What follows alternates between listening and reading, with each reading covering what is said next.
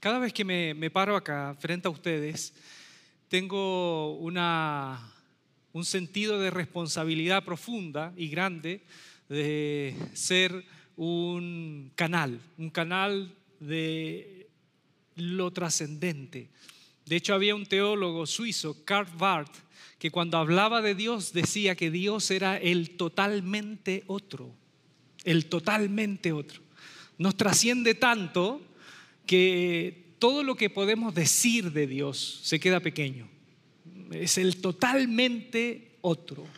Entonces, eh, pararme acá y, conectar con lo que siento en mi corazón, que es lo que Dios nos trae, lo que Dios nos susurra desde el infinito, para este lugar específico, este punto en Monterrey, es sin duda una sensación eh, que me sobrepasa. Así que eh, estoy muy, muy conmovido. Cada vez que me subo acá estoy muy conmovido. No se nota, algunos me dicen, no, no se nota que está nervioso. yo, cada vez que me paro acá, me pongo muy nervioso porque sé la responsabilidad, porque lo que estoy haciendo acá no es un stand-up, no es una poesía que voy a recitar, no voy a leer las noticias, voy a hablar de algo que puede o cambiar tu vida o estropear tu vida, dependiendo de la confianza que tú me das.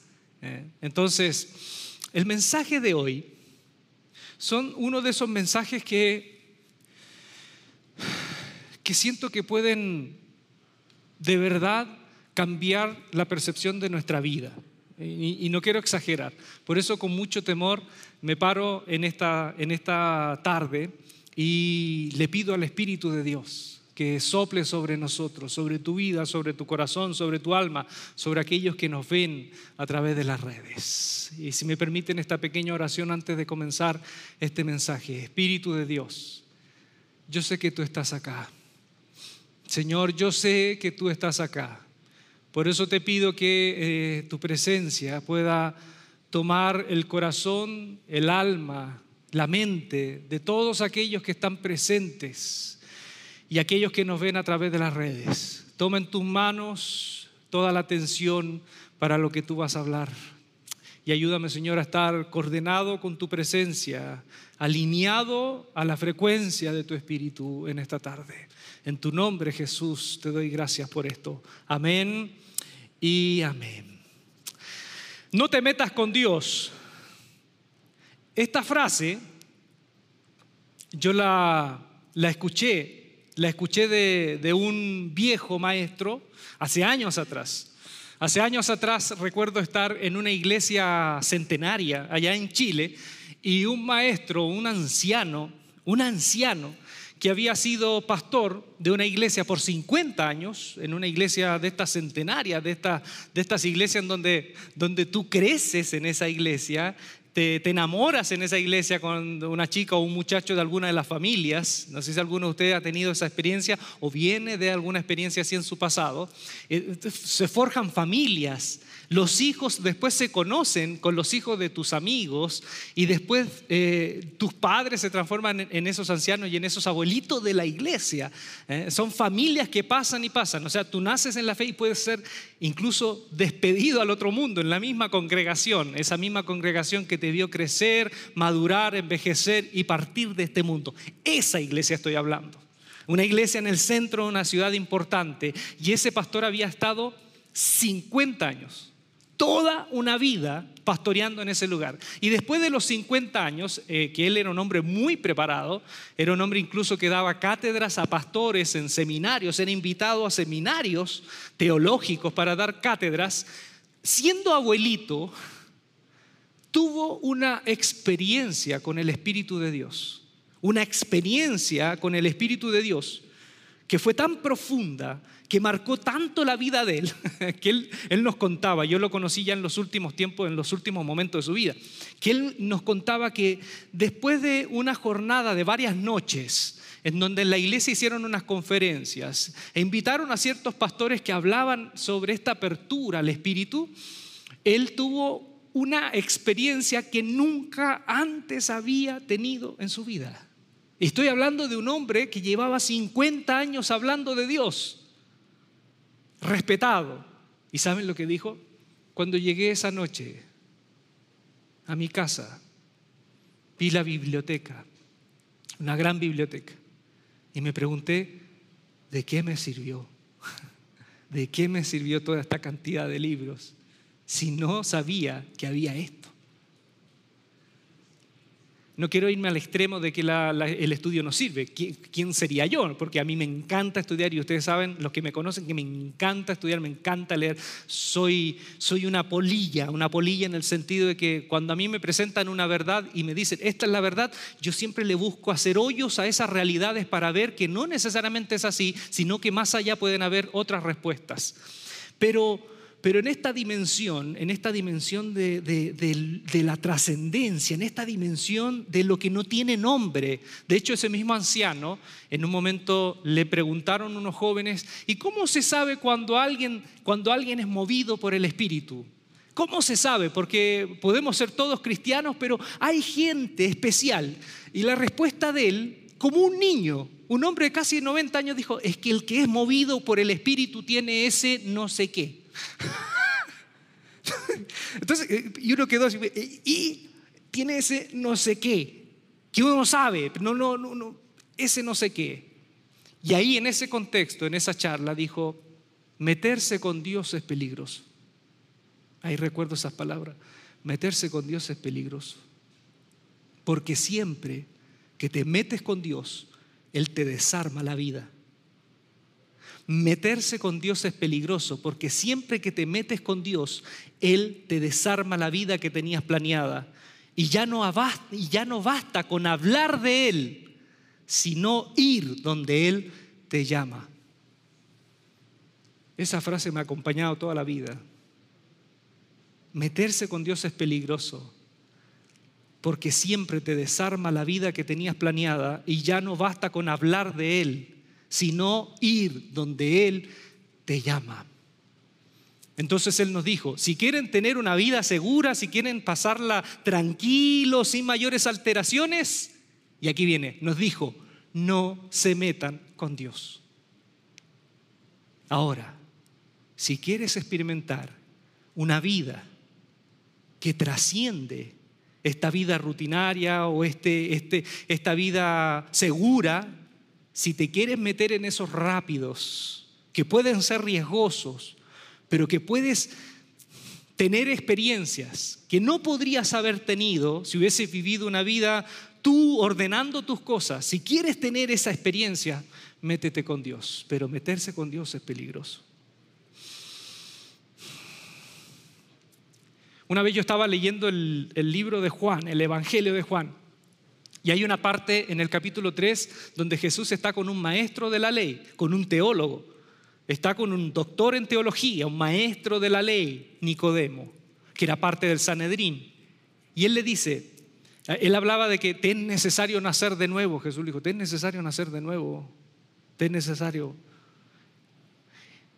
Respondió Jesús y le dijo, Juan 3, versículo 3 al 5, de cierto te digo, de cierto, de cierto te digo, que el que no naciere de nuevo no puede ver el reino de Dios. Nicodemo le dijo, ¿cómo puede un hombre nacer siendo viejo?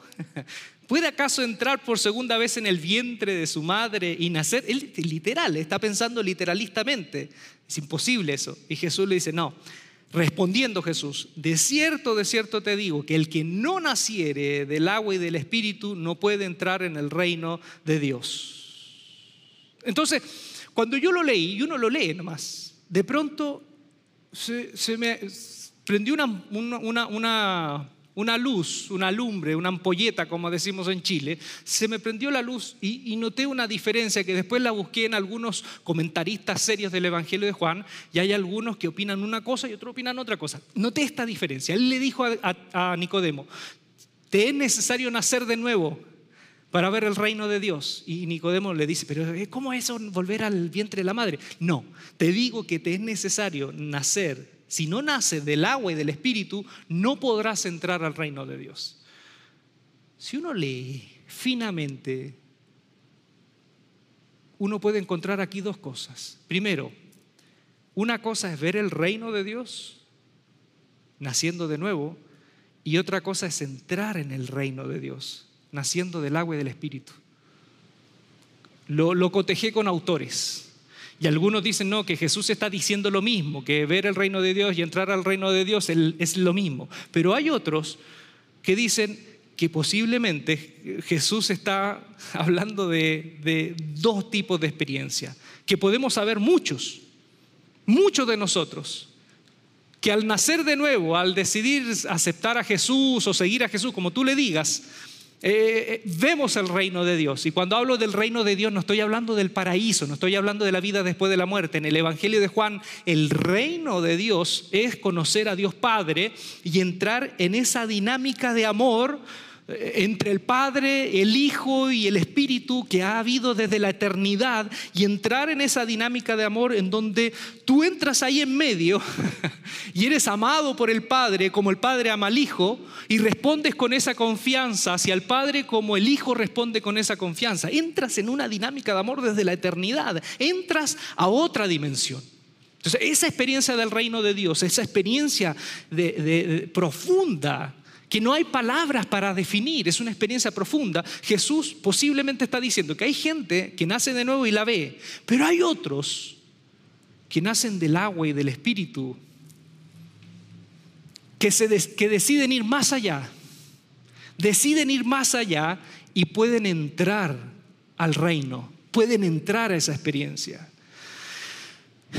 Más allá de lo que pueda hacer, a lo mejor me equivoco en la lectura, pero más allá de eso, durante toda la historia de la cristiandad han habido personas que se han preguntado si ser cristiano nominal, es decir, creo en Dios, ¿sí? creo en, las escrituras, cotejo ciertos elementos y, contenidos, soy una buena persona, oro antes de dormir, me cepillo los dientes, me voy a acostar, ¿eh? doy, doy, doy eh, ofrendas, vengo a la iglesia, si eso es todo. Algunos se han preguntado si eso es todo y en ese querer meterse con Dios han ido más allá. Y en ese ir más allá, se han dado cuenta de que Dios es una, una metáfora, como una mina eh, inagotable de riqueza, profundidad y misterio. Dios es una mina inagotable de riqueza, profundidad y misterio. Algunos en la historia han hablado de segundas experiencias después de la salvación. Por ejemplo, las iglesias pentecostales, eh, porque lo han tenido, han tenido experiencia, hablan del bautismo en el Espíritu como una segunda experiencia posterior a la salvación. Yo vengo de la tradición bautista en donde creo yo que eh, cuando uno decide seguir a Jesús, de alguna manera es bautizado ya por el Espíritu. De hecho, eh, Pablo lo dice en 1 Corintios 12, 13, dice, porque por un solo Espíritu fuimos todos bautizados en un cuerpo, sean judíos o griegos, sean esclavos o libres, y a todos se nos dio a beber de un mismo Espíritu. Es decir, creíste en Jesús de corazón, ¿Eh? Tú ya entras en la dinámica de, ese, de esa cobertura, de ese bautismo, porque el bautismo significa sumergirse, sumergirse en esa experiencia del Espíritu. Ya estás. Pero aún así, los cristianos primitivos sabían que con el Espíritu de Dios no bastaba solamente decir sí creo, sí creo. ¿eh? Por ejemplo, en el Antiguo Testamento, eh, cuando se inauguró el templo de Salomón, eh, dice el, relato que Dios respondió con fuego. O sea, eh, Salomón hizo una oración, estaba ahí el sacrificio en el altar y, y Dios respondió literalmente con fuego del cielo en el altar. Y de ahí en adelante, los levitas tenían que mantener el fuego siempre encendido, tenían que atizar el fuego que había prendido, que había encendido Dios en el altar.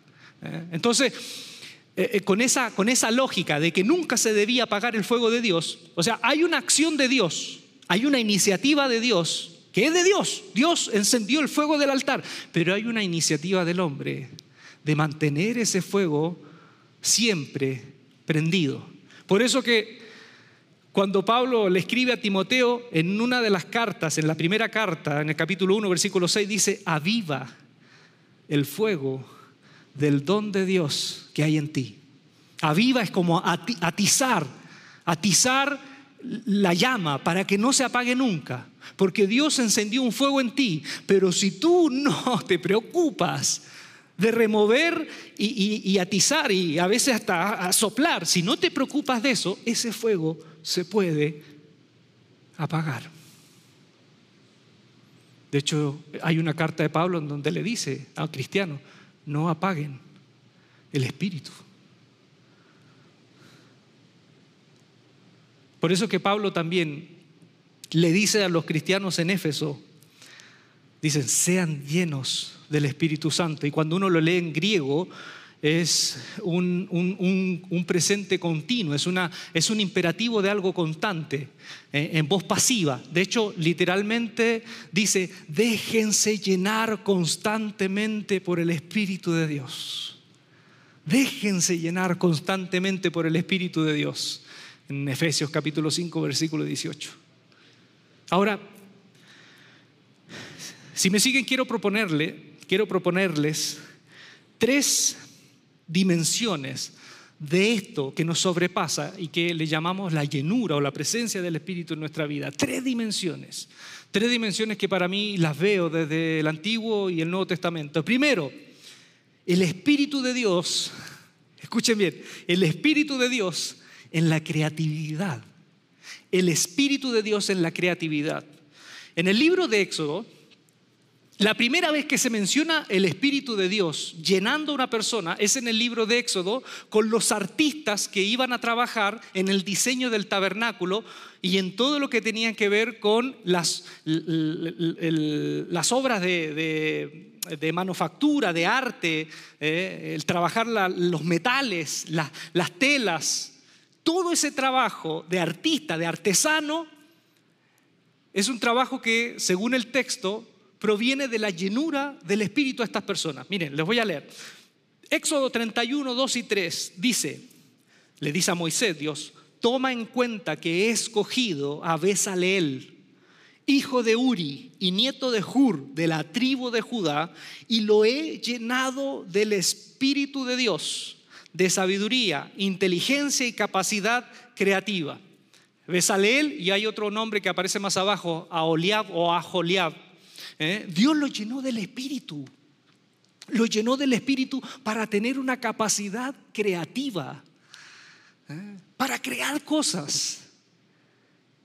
Muchos de nosotros, eh, y esto a mí también me removió la cabeza, pensamos que la llenura del Espíritu tiene que ver con cosas que pasan dentro de la iglesia. Que, la experiencia del Espíritu pasa con cosas que tienen que ver con actividades dentro de la iglesia. Pero acá tenemos un susurro de que también Dios puede inspirar a personas a que actúen o hagan cosas con capacidades artísticas o creativas. Por ejemplo, en la antigüedad, las culturas que no eran hebreas, eh, los artistas, como poetas, eh, pintores, escultores, los artistas, eh, ellos hacían lo que hacían no porque ellos eran unos genios.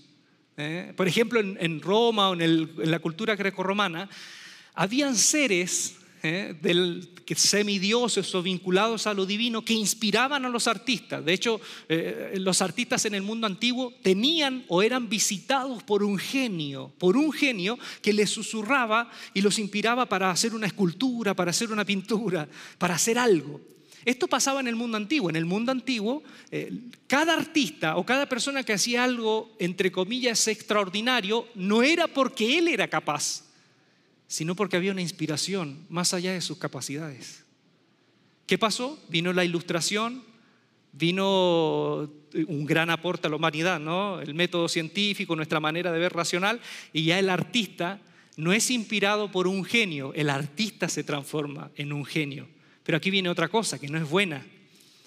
¿Qué pasa, no? Por ejemplo, un gran escritor que hace un bestseller, dicen que son muy pocos los que después vuelven a hacer otro libro a la altura de ese bestseller. Son muy pocos. Y cuando no logran estar a la altura de ese bestseller, se deprimen.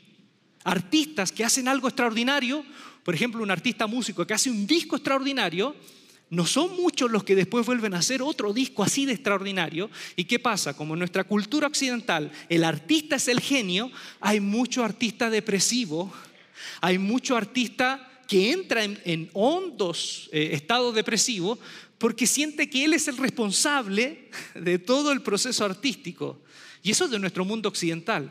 En el mundo antiguo, si un artista hacía algo extraordinario, y después no volvía, no se sentía deprimido. Al contrario, se sentía bendecido de que eso que no tiene nombre te visitó, te inspiró y ahora se fue y está visitando a otros. Te sentías bendecido porque me tocó. De hecho, en España, no sé si ustedes saben esto, en España, en la España invadida por, los, eh, musulmanes, en la España de la Edad Media, cuando alguien hacía algo extraordinario, Dicen que la gente gritaba y decía, Alá, Alá, Alá. ¿eh? Es decir, ahí está Dios, ahí está Dios. Bueno, sabemos que teológicamente Alá es el Dios de Mahoma. Ya. No, quítenle la teología o la sana doctrina. No, piensen en esto. Gente miraba que alguien hacía algo extraordinario y decía, Alá, Alá, Alá, ahí está Dios, ahí está Dios, ahí está Dios. En ese baile que se está bailando, ahí está Dios. ustedes saben ¿no? que el flamenco eh, nace en, este, en esta mezcla de España con culturas orientales. ¿eh? Porque el canto del flamenco tiene mucho esa letanía del musulmán. Usted va a Marruecos, va a Estambul y siente a la hora de la oración, ¡Ah! siente eso por las calles. ¿Y el flamenco cómo es? La, corriente ahí eh, del Medio Oriente. Entonces, esto pasó en España, que con, la, evolución del lenguaje, el alá pasó al olé. Por eso cuando usted va a un flamenco y está bailando y la persona empieza a bailar, nosotros conocemos a alguien que baila flamenco y dicen que literalmente su manera de ser cuando está sentada, tranquila y todo, pero se pone a bailar flamenco y parece que algo se detiene, el tiempo se detiene y es otra persona, como que algo la posee. ¿Y qué hacen los gitanos? Empiezan, ole, ole, ole, de ahí está Dios, ahí está Dios, ahí está Dios. Lionel Messi también hace unas cosas así de pronto. Y le dicen, ole. No, pero en Lionel Messi ahí no está Dios. Nada.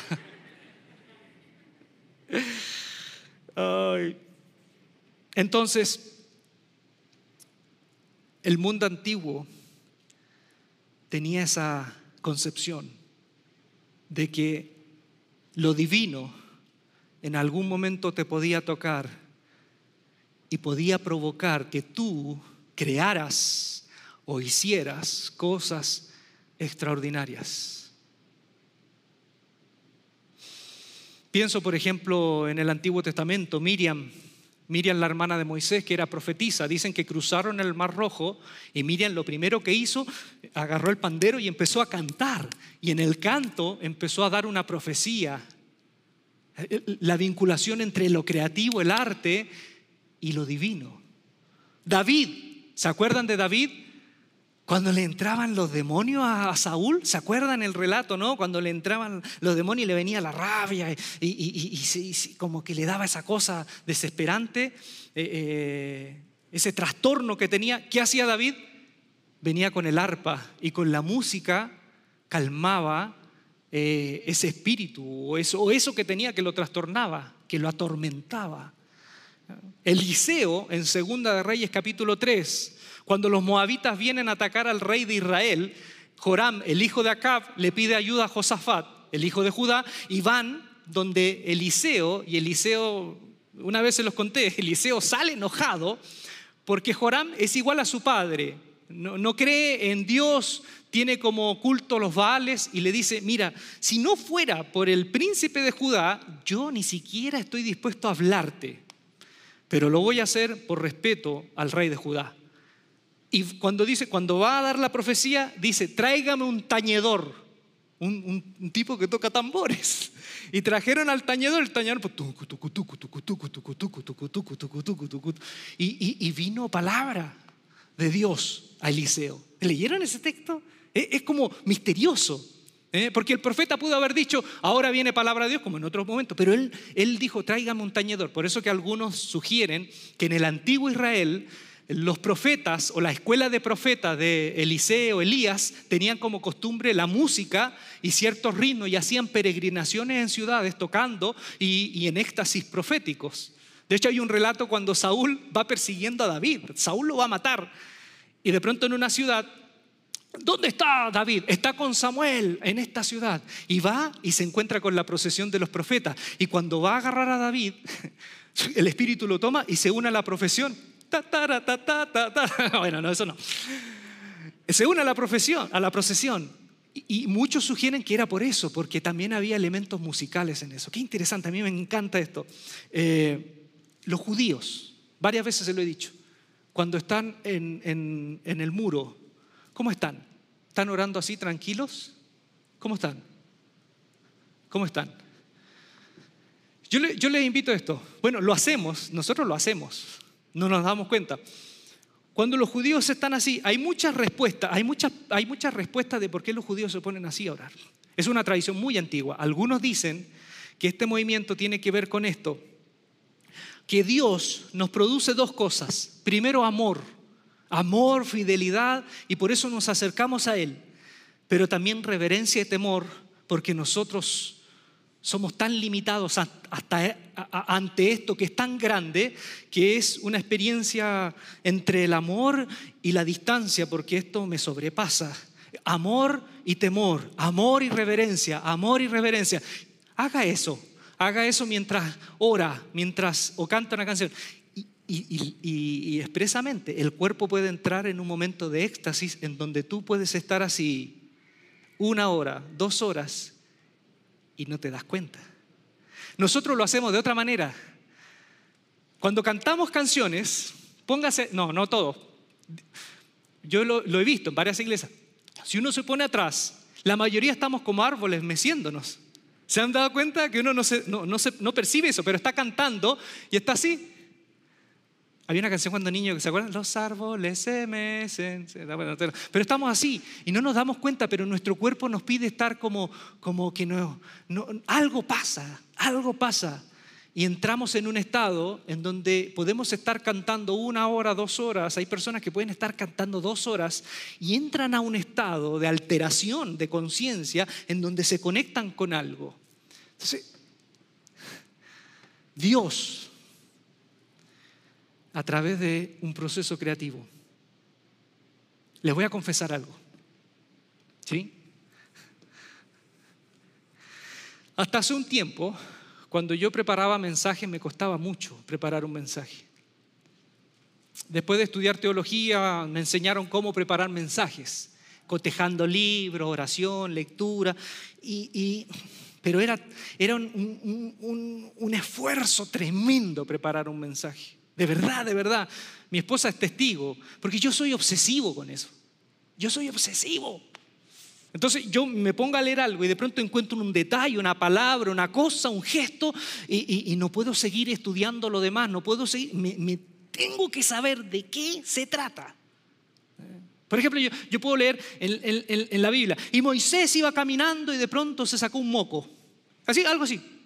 Y a lo mejor el texto no tiene nada que ver con algo profundo, pero a mí digo, un moco, un moco seco, un moco húmedo, y, me meto ahí. Entonces, a veces perdía un día, dos días eh, enterándome si se sacó un moco, se sacó dos. Y, Entonces, ¿por qué? Porque esa obsesión por investigar. El año pasado, este año, que me fui a un retiro, este año, no estaba, estaba pasando un momento difícil emocionalmente y estaba con estrés y todo lo de la pandemia que a todos nos ha afectado. Y le dije a mi esposa, me voy de retiro, y me fui un par de días. Y tuve, podríamos decir que tuve una experiencia renovadora con Dios. Y de verdad cuando vine, cuando volví ese retiro me sentía como Moisés bajando con las tablas, porque de verdad tuve una experiencia renovadora con Dios. Y de ahí en adelante, mi esposa es testigo, y lo digo delante de ella porque ella es testigo de lo que pasa. Preparo mensajes, sí, pero ya no como antes. Hoy yo le pregunto a Dios, y a lo mejor esto es básico para los predicadores y con mucha vergüenza lo digo, esto debe ser muy básico para cualquier predicador, le digo, Dios, yo no me voy a parar frente a una mesa, un escritorio, hasta que yo sepa qué quieres hablar.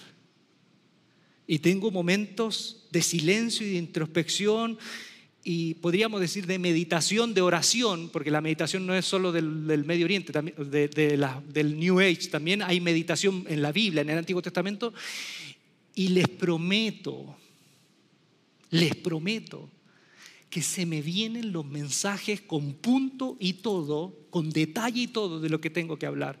Por eso que cuando me paro acá ahora, me paro disfrutando lo que hago, porque sé que esto no vino porque estoy leyendo un libro y encontré algo interesante que puede pasar, sino porque sé que hay algo que es Dios que está ahí y me manda hasta los puntos. Punto uno, punto dos, punto tres. Y después voy, cotejo algunas cosas, pero ya ahora disfruto esto, porque es como dejarme guiar. Ya yo no planifico los mensajes. No planifico los mensajes. ¿Me pongo a estudiar? Sí, me pongo a estudiar. Siempre estoy leyendo, siempre estoy leyendo. Pero ahora ya no planifico los mensajes. Ahora me dejo guiar por ese Dios que yo sé que existe. Ahora cuando yo hablo de la conexión con Dios, esta, esta, esta conexión con lo artístico, no es solamente con el arte en sí, con cantar, con bailar o hacer alguna cosa artística, sino con la sensibilidad de dejarse llevar por el Espíritu sensibilidad de dejarse llevar. Por ejemplo, en el libro de Hechos, Felipe, uno de los diáconos, dice, el Espíritu de Dios, así, él, estaba en Jerusalén, salió huyendo porque mataron a Esteban, y de pronto dice que vino a Samaria. Y en Samaria empieza a predicarle a los samaritanos, después viene Juan y Pedro y oran por los samaritanos, reciben el Espíritu, y de pronto dice que el Espíritu le, dice, le habla de que tiene que bajar a la franja de Gaza, ahí donde hoy está este conflicto, a Gaza, y en Gaza no le dice nada, tienes que bajar. Y cuando baja, se da cuenta que hay un carro de un funcionario de la reina de Egipto, y es un etíope, eunuco. Y ve que el etíope está leyendo el libro de Isaías, el capítulo para nosotros, ¿no? el, capítulo 53, si no me equivoco. Y cuando ve el etíope lo mira y él lo mira y dice, ¿entiendes lo que lees? ¿Se acuerdan? ¿Entiendes lo que lees? No, no entiendo. Y Felipe le explica. Y cuando le explica, le habla de Jesús. El etíope es bautizado y dice el relato que el Espíritu lo arrebató y se lo llevó para otro lado. y yo digo, Señor,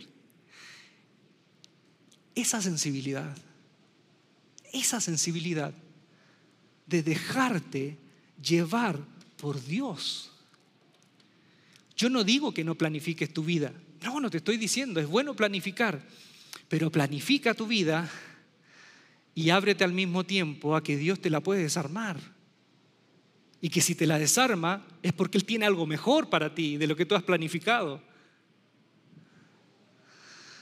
¿Cuándo fue la última vez que hiciste algo por primera vez? Te hago esta pregunta. ¿Cuándo fue la última vez que hiciste algo por primera vez? ¿Y cuánto tiempo dedicamos en el día para recibir dirección de arriba en que Él nos diga qué hacer hoy? Segundo, lo que yo veo, el espíritu de lo creativo, pero también el espíritu de la resistencia otro pasaje en donde aparece la llenura del Espíritu con Jesús de Nazaret, que después del bautismo dice, fue lleno del Espíritu y lleno del Espíritu fue al desierto y se encontró con el diablo. Lleno del Espíritu fue al desierto y se encontró con el diablo. También el Espíritu lo tomó y se lo llevó. Y dice, Hechos perdón, Lucas 4, 1, 2, ahí hay una equivocación, es Lucas 4, 1, 2, dice, Jesús lleno del Espíritu Santo volvió del Jordán y fue llevado por el Espíritu al desierto por 40 días y era tentado por el diablo y no comió nada en aquellos días, pasados los cuales tuvo hambre. El Espíritu lo lleva y, y lo lleva a enfrentar una prueba gigante Después de la cruz, la prueba más grande que enfrentó Jesús es el desierto. Esa prueba en donde se enfrenta con lo más oscuro que hay en el universo, Satanás. Lo más oscuro que hay en el universo, Satanás. Y ahí, fíjense, aunque va lleno del Espíritu, ¿qué dice el relato? Que sintió hambre. Aún así, uno puede decir, cuando uno es lleno del Espíritu, el Espíritu te ayuda a, como a, no soportar o no sentir tanto el peso de las circunstancias. No es así. Por lo menos en este relato, Jesús fue, fue lleno del Espíritu, pero aún así sintió hambre, sintió debilidad. ¿Sí? ¿Me acompañan? Sintió debilidad, aún lleno del Espíritu. Segunda cosa, el espíritu no lo saca de la tentación. No lo saca de la tentación. Ni le hace sentir menos hambre. ¿En qué lo ayuda el espíritu? Lo ayuda a tomar la mejor decisión en medio de un ambiente sumamente hostil y agotador. Entonces, para que pensemos esto y, a lo mejor nos ayude, porque a veces algunos de ustedes que venimos de otras, eh, enseñanzas, creemos que el Espíritu nos va a llenar y como que va a ser un antidepresivo. El Espíritu me llena y va a ser como un clonazepam espiritual. Y ya no voy a sentir tanta ansiedad, no voy a sentir tanta, tanta tristeza, que el peso de la vida ya no lo... Y sí, puede pasar, pero en este caso específico, Jesús fue lleno del Espíritu y sintió lo duro que es el desierto y sintió hambre. ¿En qué lo ayudó el Espíritu? En tomar la mejor decisión, aún sintiéndose frágil, amenazado y en un ambiente hostil. Ser lúcido para tomar la mejor decisión. ¿Y cómo fue? ¿De dónde sacó el Espíritu? ¿De dónde sacó el Espíritu para que Jesús tomara la mejor decisión y, tuviera las mejores respuestas, respuestas ante esta situación amenazante? ¿De dónde? De las Escrituras de las escrituras. Pero obvio, Jesús no andaba con un Nuevo Testamento de los Gedeones en el desierto. No andaba con un iPad o con el celular con, con las tantas versiones de la Biblia. No digo que está mal. ¿Dónde Jesús tenía las escrituras? ¿Dónde tenía la palabra? Y no es que Jesús nació y como era Dios, yo no creo esto, que nació con un chip ya con todas las versiones de la Biblia incorporadas. Jesús, como todo niño judío, aprendió recitando y recitando la Biblia, recitando la Biblia, recitando la Biblia, y en su familia se ve que María también sabía y, aprendió. Entonces, ¿dónde tenía la, Biblia? ¿Dónde tenía la Biblia? Acá, acá estaba. Una vez yo les dije esto, ¿sí? Les dije que cuando uno tiene hambre y come algo, ¿qué, van a comer después de aquí? ¿Qué van a comer? ¿Tienen pensado lo que van a comer? ¿Qué van a comer? Chicharrón. De la... Es que no quiero dar publicidad porque no, no, no.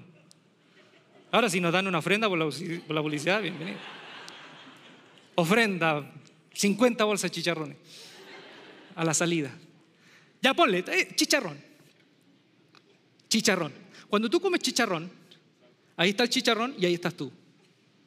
¿Sí? Tú te presentas, chicharrón, mucho gusto, Ulises, chicharrón. Tú comes el chicharrón y el chicharrón cuando lo empiezas a masticar en la boca se hace bolo alimenticio. ¿Sí? Y después, cuando lo, lo comes, vienen todos los, fluidos y, y digieren todo y al final mucho del chicharrón ya no es chicharrón, es Ulises. ¿Sí? Pero se han dado cuenta que si uno no mastica bien, hay comidas que son difíciles de procesar, uno tiene que masticarla bien, porque como el elote, uno come elote y sale elote a veces. perdón, perdón, perdón. Perdón. Perdón. Pero es verdad, si uno no, no come, no, no mastica bien, sale. Entonces, cuando Cuando, los judíos hablaban de meditar la palabra de Dios, una vez les dije, es rumiar la palabra para que cuando, cuando, cuando tú lees la Biblia, esa es, es escritura, las escrituras sagradas, pero cuando esas escrituras sagradas se hacen parte de ti y están en ti, es palabra de Dios.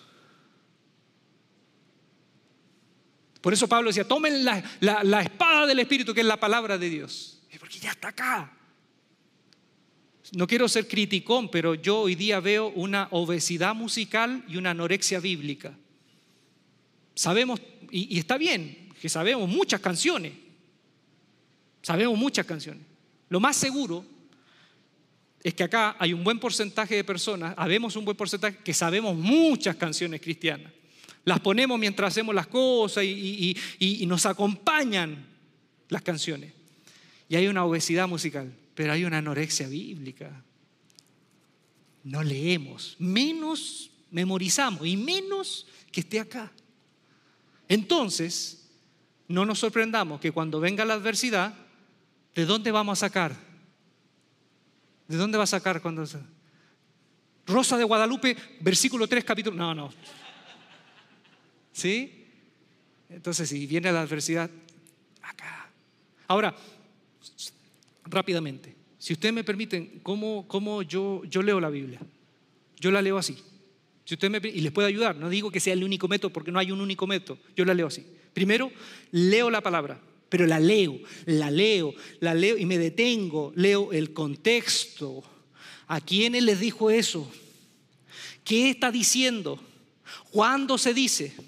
¿Por qué lo dice? Leo todo lo que hay detrás. No solo, no solo leo, por ejemplo, el texto cuando dice, eh, calle la mujer en la congregación, que es el texto que a algunos les gusta, mucho. No escucho ningún amén. Calle la mujer, guarde silencio. Entonces, algunos dicen, y, leen eso así. Es palabra de Dios y así lo, lo asumo y lo repito como si fuera una fórmula mágica que se tiene que repetir en todos los lugares simultáneamente y en todos los contextos. Entonces, no, calle la mujer. ¿Y, ¿Y, por qué lo dice? ¿Y quién lo dice? ¿A quién le dice? ¿Desde, dónde lo dice? ¿Ah? Contexto, leer. Y después de leer y desmenuzar y masticar, medito la palabra. Y en ese meditar, la pregunta es, ¿qué me dice a mí? ¿O qué nos dice a nosotros? Primero leer, desmenuzar. Y ahora, ¿qué me dice? ¿Qué nos dice? ¿Y qué debo hacer?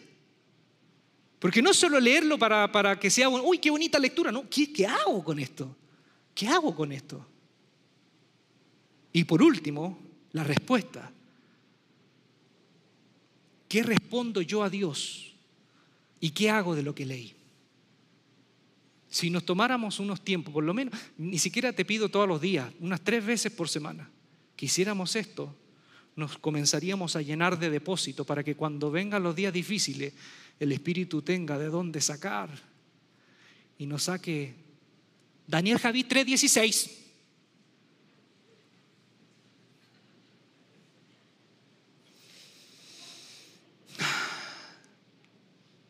Ahora una pregunta. Jesús en medio del desierto tuvo una tentación que tuvo que ver con su identidad. La gran tentación del desierto fue eso. ¿Quién eres? ¿Qué Mesías vas a hacer? Y el diablo le presentó varias opciones. ¿Han visto ustedes que en una crisis, en una crisis, uno puede o transformarse en aquello que ni se imaginaba hacer o transformarse en lo que realmente es? A mí me pasa a veces cuando hablo con gente divorciada, algunos me dicen, ¿de verdad todos estos años y no, no conocí a esa persona, porque cuando me divorcié salió todo y ahora sé realmente con quién estuve, durmiendo con el enemigo, como la película, durmiendo con el enemigo. Había tanta maldad que solo después de este evento de fricción me di cuenta que era una persona que escondía tanta oscuridad. Entonces, en un momento de, dificultad, o sale lo peor de nosotros, o sale lo que realmente somos.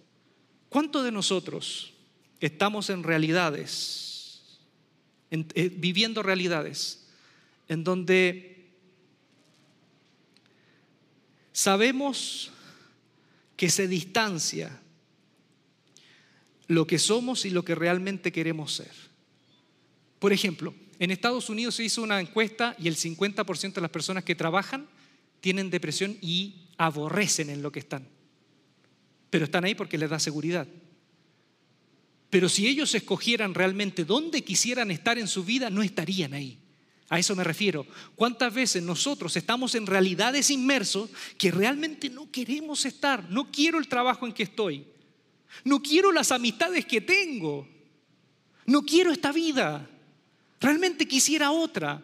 Y la he soñado, pero no he podido llegar ahí. ¿Y por qué estoy acá? Porque me dejé llevar por la culpa, por el que dirán. Estoy acá, me quedé estancado. Entonces, la tentación de Jesús tuvo que ver con esto, con quién soy. ¿Quién eres Jesús? ¿Eres esto, esto y esto? Y él dijo, no, esto es lo que soy y esto es lo que debo ser. Por eso en este momento de pandemia, que fue un gran laboratorio, un gran laboratorio, muchos de nosotros a lo mejor salimos de acá diciendo, realmente esta es la vida que quiero. O esto, en esto ya no quiero volver más. Me hago entender que, por ejemplo, la pandemia reveló en muchos de nosotros lo que nosotros no sabía que habían en nosotros mismos. ¿Cuáles eran nuestras prioridades? ¿Cuáles eran tus prioridades antes de la pandemia? ¿Aprendimos la lección de cuáles son nuestras prioridades hoy? y esto es lo peor que puede pasar. Que vivíamos en piloto automático antes de la pandemia. Vivíamos en piloto automático de acuerdo a los parámetros culturales de lo que debe ser la vida juntándonos con ciertas personas, comiendo en ciertos lugares, sacándonos ciertas fotos, teniendo cierta vida social, teniendo ciertos trabajos y vivíamos en piloto automático. Vino la pandemia, nos desarmó y nos dimos cuenta de que, oye, oye, todo esto, todo esto era mi vida y realmente, realmente era porque estaba en piloto automático y, esto debe ser la prioridad. E incluso muchos de nosotros en pandemia prometimos, Señor, esta va a ser nuestra prioridad. ¿Y qué pasó? Empezamos a salir un poquito de la pandemia y nos volvimos a subir al carril de la vida en piloto automático. No aprendimos la lección y volvimos a las mismas prácticas. El desierto produce un confrontamiento con quien realmente quisiera ser o debo ser y con quién y qué es lo que el sistema o el mismo diablo nos presenta como prioridad y me puedo dejar llevar. Entonces el Espíritu nos ayuda para clarificar quién soy. Y tercero, el Espíritu que conecta. El Espíritu que conecta. Vamos a retomar Conéctate, ¿no? Sí, después de, después bueno, no, no, puedo decir nada más. No, no puedo decir nada más.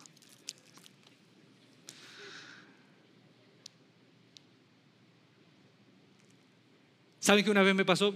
Este, este, texto va a quedar ahí. Dice, y estaban atónitos y maravillados diciendo, mirad, cuando empezaron a hablar en lengua en Pentecostés, mirad, ¿no son galileos todos los que hablan? ¿Cómo pues les oímos nosotros hablar cada uno en nuestra lengua en la que hemos nacido? Vino el Espíritu de Dios y empezaron a hablar otros idiomas, o idiomas, no lenguas de glosolalia. Glosolalia, por ejemplo, cuando Pablo le dice a Primera Corintios, cuando ordena a las personas que hablan en lenguas, eso se llama glosolalia, que es hablar un idioma que no existe, es ininteligible, no existe. Por eso Pablo decía, es una lengua de los ángeles, que no, no hay ningún idioma ni dialecto registrado que es esto. Pero en hechos no es glosolalia, es xenoglosia. Se habla un idioma que se conoce. Entonces, ¿qué es lo que creó el Espíritu Santo? La capacidad de conectar a estos discípulos con gente que hablaba en, otras, en otros idiomas, que iban de peregrinación en Jerusalén. Entonces, Fíjense lo que produce, que esto es otra, otra experiencia, la última que les quiero compartir. El Espíritu Santo nos invita y nos empuja a conectarnos con otros diferentes. Por ejemplo, hay unos episodios. Jesús, cuando en el capítulo 4 de Lucas está leyendo y lee Isaías 61, ¿se acuerdan? Cuando dice, el Espíritu de Dios está sobre mí, por cuanto me ha ungido para dar buenas nuevas a los pobres, sanar a los quebrantados, libertad dar libertad a los cautivos. Y, y después Jesús dice, muchos me dirán, médico, cúrate a ti mismo. ¿Dónde, escuchamos de ti que hicieron grandes milagros en otras zonas, ¿por qué no las haces aquí en Nazaret? Les dice, apuesto que están pensando esto. Y yo les quiero decir esto, que en el tiempo de Elías había muchas viudas y Dios bendijo a una viuda de Sarepta. Habían tantos leprosos en Israel y Dios sanó a un leproso, soldado pagano. Y se encolerizaron y se enojaron porque entendieron que cuando Jesús habla del Espíritu de Dios, está hablando también de que el Espíritu de Dios muchas veces te va a empujar a ir con gente que no es de tu círculo. Lo que yo les conté de, Felipe, el Espíritu lo tomó y lo llevó con un eunuco, un eunuco pagano que se convirtió, ¿no? Pero un eunuco. Solo les doy de tarea para que lean cómo era la vida de los eunucos. ¿Cómo era la vida? Ningún judío hubiese hecho eso. Ningún judío hubiese hecho eso. Pero el Espíritu lo lleva a este hombre que es judío, judío helénico, y lo lleva a conectarse con alguien completamente diferente en su manera de vivir. Se lo dejo como tarea para la casa. ¿Quién eran los eunucos del primer siglo? Y Pedro en Hechos, capítulo 10, el Espíritu le habla y le dice, anda donde Cornelio, un centurión romano, y entra en su casa. Entonces, ¿qué más claro que eso, no? El Espíritu que nos conecta, pero nos conecta con aquellos que nunca nosotros por nuestra propia cuenta nos conectaríamos. Ahí está el desafío. Eso es lo que hace el Espíritu. El Espíritu nos conecta con aquellos que nunca en nuestra vida cotidiana nos conectaríamos. El Espíritu nos desarma los vínculos y nos empuja a abrir nuestro mundo. Entonces mi pregunta es, ¿hace cuánto tiempo que tienen los mismos amigos, las mismas juntas, las mismas comidas? ¿Hace cuánto tiempo que no, no te atreves a tener nuevos amigos? ¿Hace cuánto tiempo no sales de tu propia familia de tus propias actividades, de tus propias juntas, atreverte una Semana Santa, a abrir tu mesa, una Navidad, a abrir tu mesa, un año nuevo, a abrir tu mesa o dirigirte a otras mesas que no sean las mismas de siempre. ¿Hace cuánto? ¿O cuándo hiciste? ¿Lo hicimos alguna vez? Porque si te metes con Dios, Dios te puede decir una Navidad, no vayas a ver a tu suegra. ¿Y tú qué dices? Ay, gracias Señor. Anda donde esta gente y cena con ellos. Pero es que mi mamá, ¿y qué va a ser de mi mamá y mis hermanos y mis hermanos? Anda con esa gente y escucha su vida, sus historias, porque ellos también tienen algo que aprender de tu vida. En la semana leí esto y con esto quiero terminar. Si me ayudan con, con la música, quiero terminar. Miren, miren, quiero que escuchen esto. El prójimo, quiero que lo escuchen. El prójimo, porque han visto que nosotros hicimos nuestro prójimo. ¿Quién es el prójimo? No, ese, ese, ese es mi prójimo. ¿Quién es tu prójimo? No, mi familia también prójimo, el vecino, el amigo es mi prójimo. El prójimo no es algo que ya existe. Prójimo es algo que uno decide hacerse. Prójimo no es el que ya tiene conmigo relaciones de sangre, de raza, de negocios o de afinidad. Prójimo me hago yo cuando ante un ser humano, incluso ante un extranjero o el enemigo, decido dar un paso que me acerque y me aproxime a él. Prójimo no es algo que ya existe, es lo que yo decido ser cuando me acerco a ese que en mi vida normal nunca me acercaría. Entonces, no te metas con Dios. Porque si te metes, Dios puede desarmar tu vida. Y ya después, no basta con hablar de Él, sino ir donde Él te está llamando. Llamando para que tengas la sensibilidad de dejarte mover por Él, para que tengas la lucidez, la lucidez de responder ante las dificultades de la vida y decidir quién es ese que Dios siempre ha querido que seas y no Él quieres hoy. Y para conectarte con las vidas, los rostros y las voces de aquellos que nunca te conectarías en tu vida. Pablo dijo, no se emborrachen con vino que lleva al desenfreno. Al contrario, sean llenos del Espíritu. Anímense unos a otros con salmos, himnos y canciones espirituales. Canten y alaben al Señor con el corazón. ¿Qué veo acá? Creatividad. Cantando himnos, canciones, dejándose estimular a través de estos acordes, de, esto, de este arte, de esta creatividad para conectarse con el Espíritu. ¿Qué veo aquí? Resistencia. Pablo dice, no se emborrachen, no se emboten la cabeza, sean lúcidos con el Espíritu y tengan el dominio propio para tomar las mejores decisiones y las mejores respuestas. Y por último, conexión, anímense unos a otros, unos a otros.